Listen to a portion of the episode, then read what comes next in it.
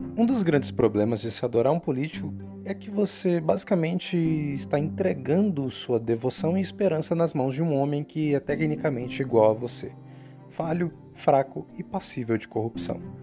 Bolsonaro chegou em 2018 caminhando forte desde 2016 com a ajuda da internet, como a figura que mudaria todo o cenário da política, o cara fora do establishment, a renovação da política brasileira.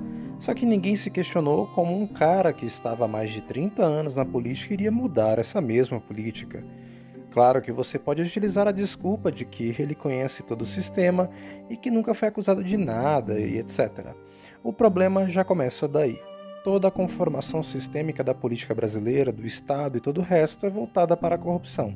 O Estado já é naturalmente corrupto e tudo o que ele faz é em prol da própria sobrevivência, portanto, nenhum dos candidatos, incluindo o Bolsonaro, não mudariam absolutamente nada do que a conformação da política brasileira e do Estado permitem fazer.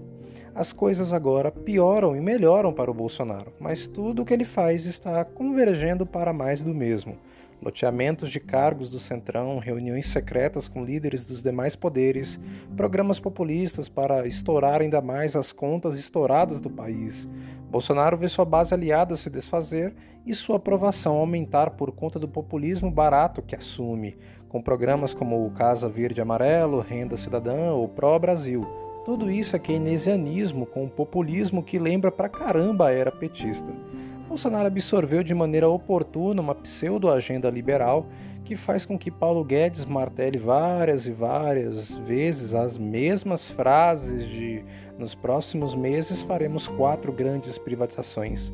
Os meses se passam e nenhuma rede subsidiária é privatizada.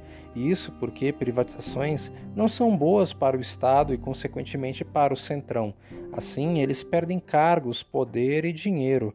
Bolsonaro, como todos os outros últimos, convergeu para o centro, como um pequeno prego em direção ao grande imã, e agora aposta nas velhas coligações e no velho populismo, caminhando a passos médios na direção de onde a Argentina foi e está agora.